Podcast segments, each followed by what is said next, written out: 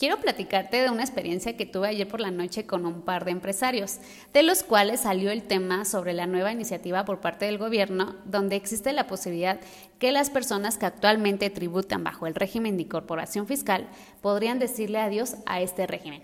La iniciativa promueve un nuevo régimen llamado simplificado de confianza, pues de los cuales empezamos a compartir nuestros puntos de vista y muchos de ellos se quejaron que maldito gobierno, maldita corrupción, que no nos contemplan para nada, que solo les interesa recaudar y recaudar y recaudar más impuestos y que ya están hartos. A lo que yo les comenté, pues entre broma y broma la verdad se asoma, ¿verdad? Y les digo, bueno, yo creo que de alguna manera a ustedes no les afecta porque pues nunca han pagado impuestos y sea cual sea el régimen que ingrese, pues no seguirán seguirán sin pagar impuestos y seguirán viendo la manera de evadirlos. A lo que cual uno de ellos me contesta y me dice, ay Tere, es que nosotros no pagamos impuestos porque el SAT es la autoridad más corrupta que existe. Y a esto pues yo le contesté, sí, es que exactamente. O sea, siempre decimos que la corrupción viene nada más del gobierno. Y yo no lo veo así. O sea, yo siento y yo creo que la corrupción somos todos.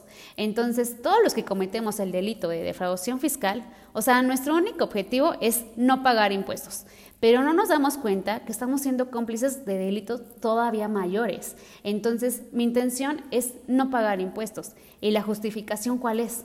Bueno, es que los políticos corruptos, el gobierno corrupto, de que se lo queden ellos a no pagar impuestos, pues prefiero no pagar impuestos.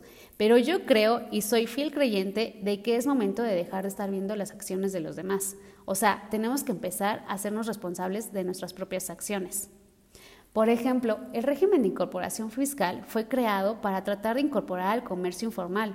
Fue exclusivamente para ellos, para que dejaran de perderle el miedo a la autoridad, dándoles beneficios, por ejemplo, a los que están en la central de abastos, donde se maneja mucho dinero en efectivo, o sea, las personas pudieran ingresar ese dinero al sistema financiero haciendo una factura al público en general y no pagar impuestos sobre ello.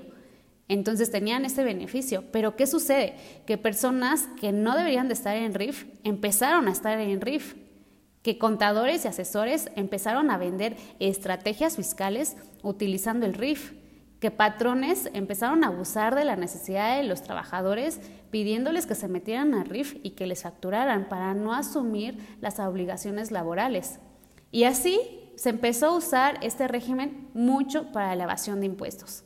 Entonces, yo entiendo la postura, sí, pero también creo que tenemos que ver las cosas desde otro enfoque, desde otro panorama más amplio.